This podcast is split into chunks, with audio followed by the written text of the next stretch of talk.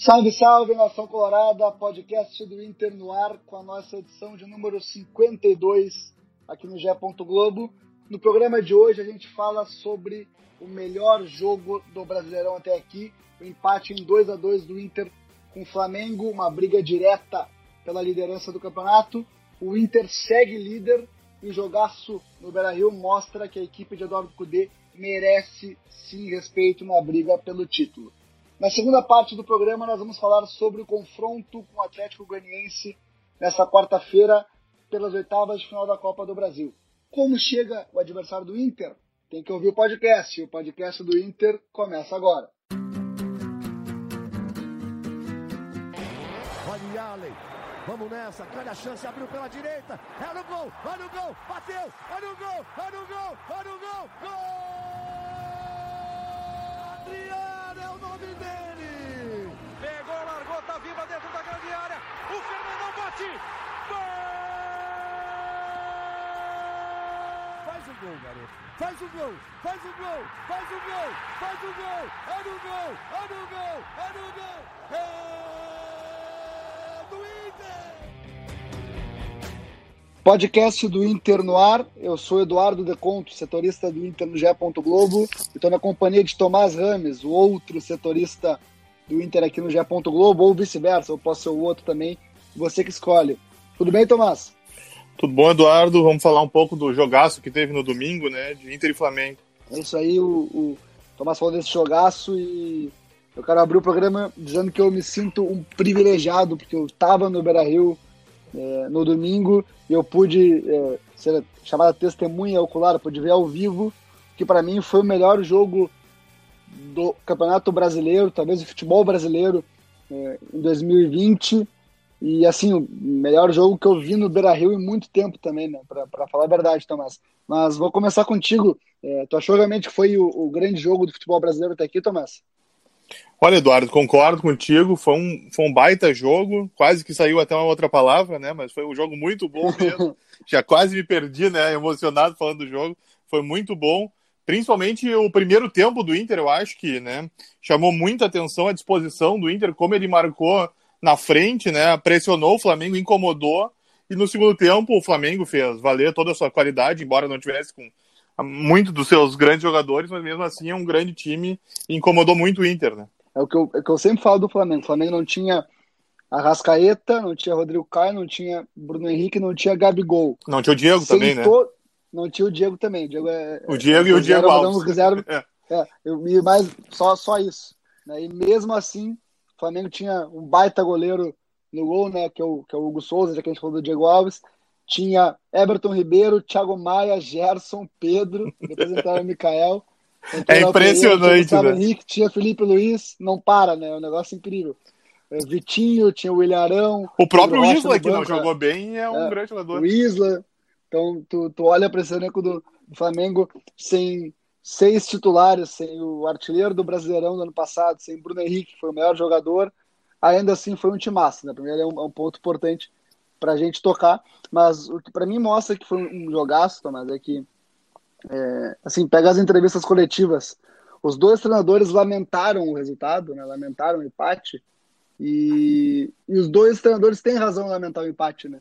Porque Claro, se a gente olhar os números da partida, é, o Flamengo é, tentou mais, foi mais, foi, foi, foi superior ao Inter, né? Foram 564 passes contra 193 do Inter, foram 17 finalizações contra 10 do Inter, 64% de posse de bola durante todo o jogo, quase 80 no segundo tempo. O Flamengo realmente é, amassou o Inter no segundo tempo, mas o primeiro tempo foi todo do Inter, né, Tomás? Apesar do gol sofrido. Sem dúvida, o Inter conseguiu impor o estilo dele, né? A forma que o Cudê tanto gosta, que é incomodar a saída de bola do adversário para já estar tá lá na frente e se roubar já estar tá muito perto do gol. E isso deu muito certo nos dois gols, né? Deu para entender bem se alguém ainda tinha dúvida de como o Cudê gosta de jogar. Ontem ficou evidente no primeiro tempo, né? Claro, claro. E, e assim, é, na minha análise, né? O, o Inter é, no primeiro tempo, ele começa com 20 minutos muito bons, né, assim, de intensidade, roubando a bola lá na frente, encurralando o Flamengo, fazendo gol justamente nessa característica que é a principal do time do Eduardo Cudê, que é a roubada, a marcação pressão para roubar a bola no campo de ataque. Aí quando dá uma respirada, né, porque começou em alta rotação, o Flamengo vai lá empata e começa a controlar o jogo. E o Inter se liga, né, se dá conta de que se não correr tudo que pode, não, não vai dar. E aí consegue o segundo gol com o Galhardo. Galhardo faz mais um golaço. Uma pintura, né? Não, um golaço, um golaço. Aí não valeu, né? Uma, uma pena pro, pro Thiago Galhardo. É, tá fazendo gol de tudo que é jeito, né? Bonito, feio, de pênalti, de cabeça, sem querer, né? Enfim, tudo que, tudo que o Galhardo tá fazendo é gol. E, e assistência também, né? Enfim. É, e aí o Inter tem mais chances também, só que no segundo tempo, né? É, o Inter tem uma escapada com o Patrick, que é um chute para fora, e um chute do Marcos Guilherme que, que, que para na trave. E aí só dá Flamengo, né, Tomás? Sem dúvida. Tem uma mudança também que faz isso, né? Claro, o Inter cansou, acho que ficou meio até evidente que no, o que o Inter exerceu no primeiro tempo não deu para repetir no segundo, mas uh, eu acho que a mudança do Domi de centralizar o Gerson faz muita diferença para tudo que acontece, né? Acho que, óbvio, o Pedro é fantástico, é um centroavante brilhante, mas a qualidade do Gerson também atrapalhou tudo que o Inter pensava, né? Ele, ele meio que desestruturou, como, como conseguiu levar o Flamengo para frente e organizava e atrapalhou muito o sistema defensivo do Inter nesse segundo tempo. É, e aí eu acho que é um, que é um, que é um ponto importante. A gente pega o jogo contra o Atlético Mineiro, por exemplo, o Inter ele não foi tão imposto pelo Atlético Mineiro a recuar e recuou para fechar espaço e, e, e, garantir a jogada, o garantir a vitória. O Inter de fato, na minha opinião, abriu mão da posse de bola. Sim. Contra o Flamengo, se o Inter quisesse ter a posse de bola, o Inter não teria. Não teria, não teria posse de bola. Porque o Flamengo encurralou o Inter. Exatamente. Eh, amassou o Inter no segundo tempo, tanto que o Cudê fez mudanças para jogar um pouco diferente, né? Botou o Alessandro, botou o, o, Rodrigo Dourado, depois o Musto, eh, porque os, os, os, jogadores também sentiram o desgaste, né? De tentar segurar o Flamengo. O Inter eh, além de, de, enfrentar um adversário que, que é, tem mais qualidade, que é superior, o Inter também é, não conseguiu manter o padrão, né? Importante que se diga, porque não tem como tu manter o padrão é, de jogo daquele jeito, uma alta rotatividade, intensidade, focando o adversário o jogo inteiro, né? O Inter sentiu esse desgaste e se defendeu como pôde ali, duas linhas de quatro bem compactas é, em frente à área para fechar os espaços, é, do D'Alessandro, depois e, o Thiago Galhardo, depois o Potker, é, mais à frente também, tentando fazer uma pressão um pouco mais baixa, mas já na região do meio campo ali, e tentando escapar no contra-ataque. O Inter teve bons contra-ataques, né? foi uma proposta é, que foi imposta pelo Flamengo, mas virou reativa para esse segundo tempo. É, Tomás, tu, a gente vai ouvir agora o Eduardo Cudê falando sobre a partida que o Cudê fala algo que eu, que eu vou querer trazer para a discussão depois. Ele diz que o Inter se mostra um adversário que ganhou o respeito dos demais concorrentes pelo título do Brasileirão. A gente ouve o espanhol de Eduardo Cudê. Fue un partidazo, ¿no? Fue un partidazo, lamentablemente se nos, se nos escapó sobre el final, pero, pero bueno, lo, se lo dije a los jugadores, lo que más resalto es el respeto que nos hemos ganado, de, eh, un Flamengo que empata sobre el final y obviamente conmemora y se va contento con el resultado. Entonces quiere decir que, que somos un equipo que, que, se ha ganado un respeto, que tenemos que seguir trabajando, que sabemos nuestras limitaciones y eso hace de, de que eh, tengamos que dar un poco más para, para poder sostenernos ahí arriba y que venimos haciendo un gran torneo, ¿no es cierto? No, no, no es fácil conseguir 35 puntos y, y bueno, este, creo que, que, bueno, ahora es difícil hablar porque estamos todos con el dolor de que se nos escapó, se nos escaparon dos puntos sobre el final, pero también reconocer que enfrente teníamos un gran equipo, jugadores de, de muchísima jerarquía y, un equipo que también cada vez que, recambia siguen entrando jugadores de eh, muy buenos. Tomás, tu acha que o Inter, com o jogo de ontem, é, uma mostra definitiva é, de que ganhou o respeito dos adversários e vai brigar, sim, pelo título no Brasileirão? Como diria o Cudê, né, Eduardo? O Inter virou um, time de hierarquia, né? Hum. Uh, mas sem dúvida, ontem era o grande teste que o Inter ia ter para mostrar, né, diante do melhor time do Brasil, do, do, continente, na verdade, né? O Inter conseguiu mostrar, principalmente no primeiro tempo, que o Inter consegue fazer um jogo equilibrado, consegue ter momentos, inclusive, superiores ao, ao maior time da América e pode vencer de qualquer equipe, não interessa o local ou a forma de jogar, o Inter consegue se impor.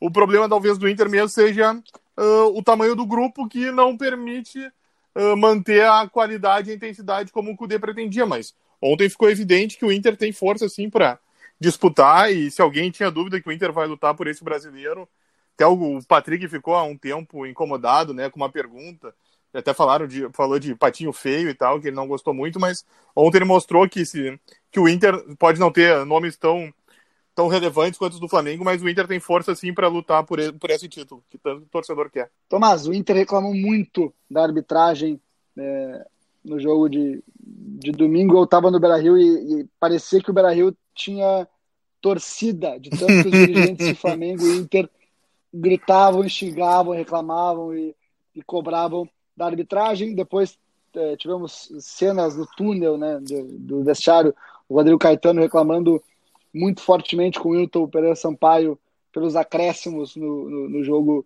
é, contra o Flamengo. Diz que sete minutos era Acabou muito. citado na súmula. Reclamou né? de uma bola, foi citado na súmula. Diz que na Copa do Brasil o Wilton não deu esse acréscimo para o Inter que, que precisava é, reverter uma situação contra o Atlético Paranaense. O Caetano disse que o, o Wilton tirou o título da Copa do Brasil do Inter. Eu não concordo. Acho que o Atlético ganhou com muitos, muitos méritos na comparação com o Inter. Eu concordo contigo. É, é, enfim, é, tu, tu acha que, a, que, essas reclamações do Inter são procedentes? Tem mais ainda uma bola é, que o Potker dominou na linha lateral que ele disse que saiu a bola. Eu estava no lance, ele estava na minha frente. Para mim, a bola não saiu. Tá?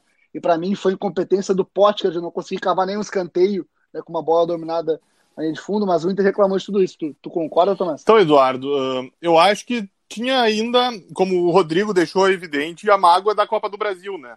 Porque por mais que o Inter até possa entender que não foi prejudicado pelo árbitro, mas há uma dor por ter perdido um título que esteve tão perto, né? Então, às vezes, tu acaba uh, repassando uma responsabilidade que tu nem acredite que exista, mas tu passa porque aquela dor ainda tá viva em ti.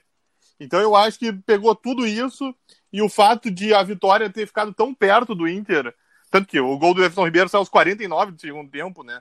Por mais que o jogo não tivesse acabado uh, 49, tu tá acreditando que os três pontos serão teus, né? E aí ela escapa que tu começa a achar problema onde não existe. Onde ele deu. Sim. Tanto que. Bom, ele deu sete minutos, mas o gol saiu com quatro minutos de acréscimo.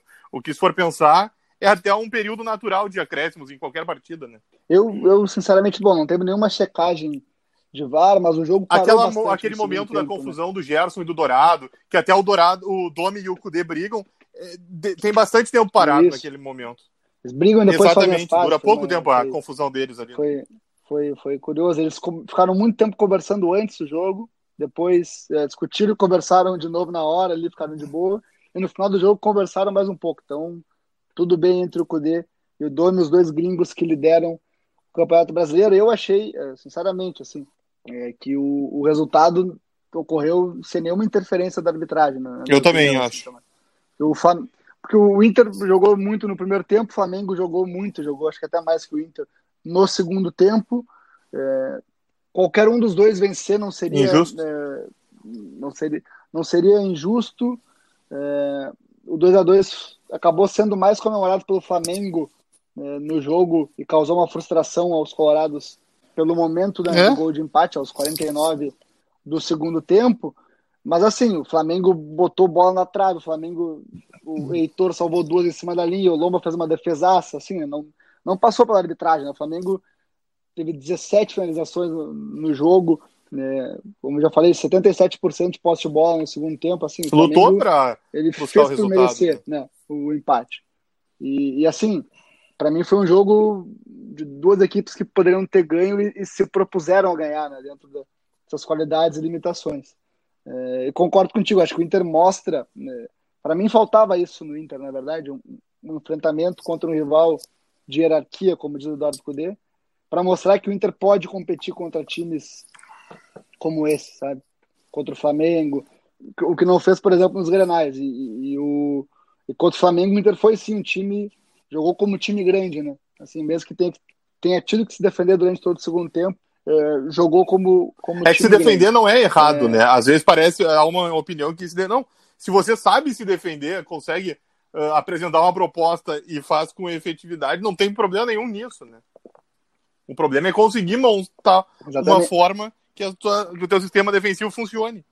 Exatamente, exatamente. E, e, assim, além de tudo isso, me pare... porque mesmo se defendendo, o Inter conseguiu. Exatamente, o Inter chegou na frente também. Né? Contra o Flamengo duas vezes, chegou. O que, o que fica assim para mim é que o Inter, se jogar desse jeito, né, ele vai conseguir fazer o um enfrentamento de igual para igual, talvez com superioridade, enfim, com o Boca, uma, uma oitava de final bastante, bastante aberta e assim a gente acompanha a cobertura do Diário Olé da, da Argentina, eles repercutiram o jogo mais do que a gente, eu acho também.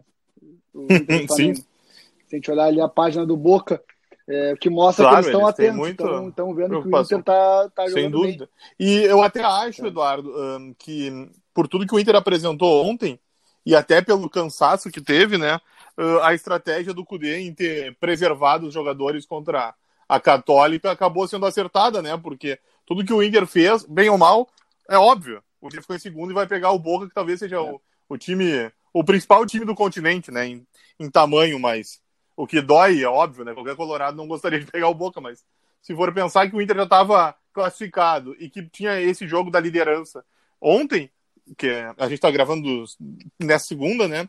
Mostrou que a estratégia foi certa, porque o Inter precisava ter todo mundo para exercer o que o Cudê queria dessa forma lá na frente, marcando muito forte. Bom, Tomás, é, saindo de Inter e Flamengo, a gente vai para Inter e Atlético Goianiense Copa do Brasil. As equipes se enfrentam nesta quarta-feira, lá em Goiânia, o jogo de ida das oitavas de final. E eu chamo para nossa resenha o Fernando Vasconcelos, nosso colega de Gé. Globo lá de Goiânia. Ele nos conta como chega o Atlético Goianiense para essa partida. Fala aí, Fernando. Fala pessoal, tudo bem? O Atlético chega para esse confronto da Copa do Brasil em estado de alerta. Primeiro, porque o futebol mostrado contra o Palmeiras domingo aqui em Goiânia, na última rodada do Brasileirão, foi muito ruim, muito abaixo do que o Dragão vinha fazendo na temporada e a consequência foi uma derrota por 3 a 0.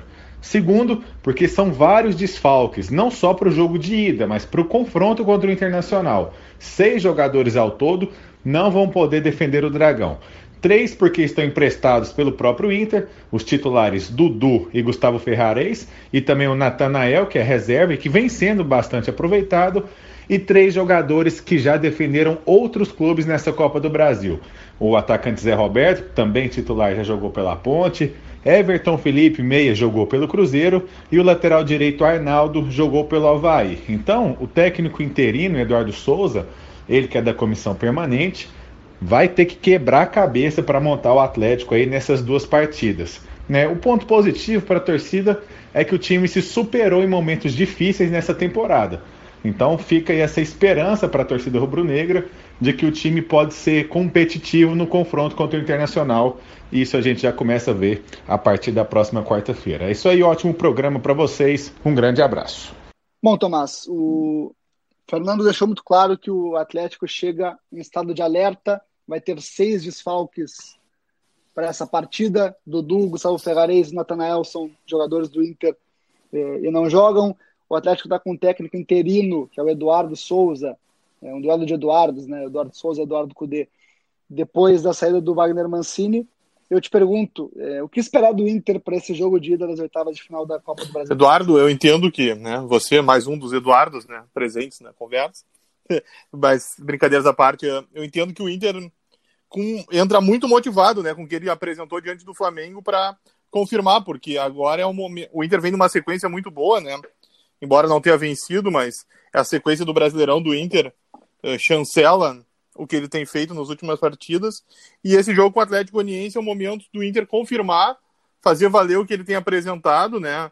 Conseguir um resultado bom em Goiânia para já encaminhar essa classificação às quartas de final e se aproximar ainda mais, né, do, do sonhado bicampeonato da Copa do Brasil, que ano passado teve tão perto e acabou machucando tanto, né? Ô Tomás, olha só, o Inter enfrenta o Atlético Goianiense na quarta-feira depois encerra o primeiro turno do Brasileirão contra o Corinthians em São Paulo no sábado, e o jogo da volta contra o Atlético Goianiense foi antecipado da, é, de 4 de novembro, uma quarta-feira, para 3 de novembro, uma terça-feira, às nove e meia da noite, no Beira Rio. É, tu acha, é, me parece muito claro que em algum desses jogos o Cudê vai preservar Sim. jogadores, né? pela lógica, né? Eu queria saber qual, qual tu acha que vai ser o jogo que vai ter preservações? Tu acha que é esse, já contra o Atlético Goianiense, porque o desgaste do jogo de domingo foi muito grande? Tu acha que de repente pode ser o da volta? É, se o Inter conseguir um bom resultado, o que, é, tu acha? Eu, tu, bom, tu já deixou meio claro que contra o Corinthians não será, né? Que era o que eu, que eu pensava, né?